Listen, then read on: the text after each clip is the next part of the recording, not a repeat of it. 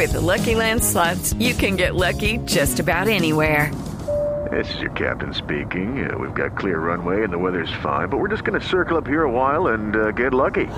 No, no, nothing like that. It's just these cash prizes add up quick. So I suggest you sit back, keep your tray table upright, and start getting lucky. Play for free at LuckyLandSlots.com. Are you feeling lucky? No purchase necessary. Void where prohibited by law. 18 plus terms and conditions apply. See website for details. 5 de la tarde, dos minutos. Momento para, para mí, para mí, Juanito para mí. Preguntón en Voz Populi. Juanito preguntaba con deseos de saber las cosas que en Colombia no podía comprender. Pregúntanos Juanito, te queremos escuchar. Cada duda que tengas te la vamos a aclarar. A mi tío Pipelón A ver, Juanito. Preguntar. Ponga atención. ¿Qué opina del alcalde que hoy propone adopción para los venezolanos que están en mi nación?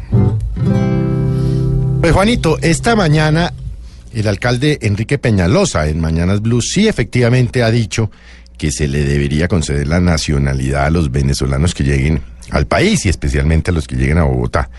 Puede que sea una propuesta polémica, pero lo cierto es que la mínima reciprocidad que tenemos los colombianos o que debemos tener los colombianos con Venezuela. Recuerde usted, Juanito, que durante muchísimos años millones, millones de colombianos y debido a la mala situación económica que en un momento dado vivía nuestro país, se fueron para Venezuela, a donde los acogieron, los acogieron con generosidad, en donde los regularizaron y en donde miles o millones de ellos tienen sus familiares. Es una propuesta, claro, difícil de entender porque uno pensaría que nosotros, y digo Colombia en general, no está en capacidad de absorber eh, tantos venezolanos como el país quisiera. Pero hay que hacer un esfuerzo. Invertir en un extranjero es invertir en el futuro. Por eso los países desarrollados como Estados Unidos, como Canadá, la Unión Europea, han sido siempre generosos con los inmigrantes, les han abierto las puertas, los han regularizado y los han dejado trabajar.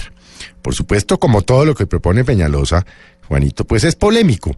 Pero póngase usted la mano en el corazón y piense si no es justo recibir a estos 100 mil, 200 o 300 mil, o no sé cuántos miles de venezolanos, perseguidos por un régimen dictatorial, con hambre física, con las necesidades básicas totalmente insatisfechas porque el sistema de salud en Venezuela se reventó.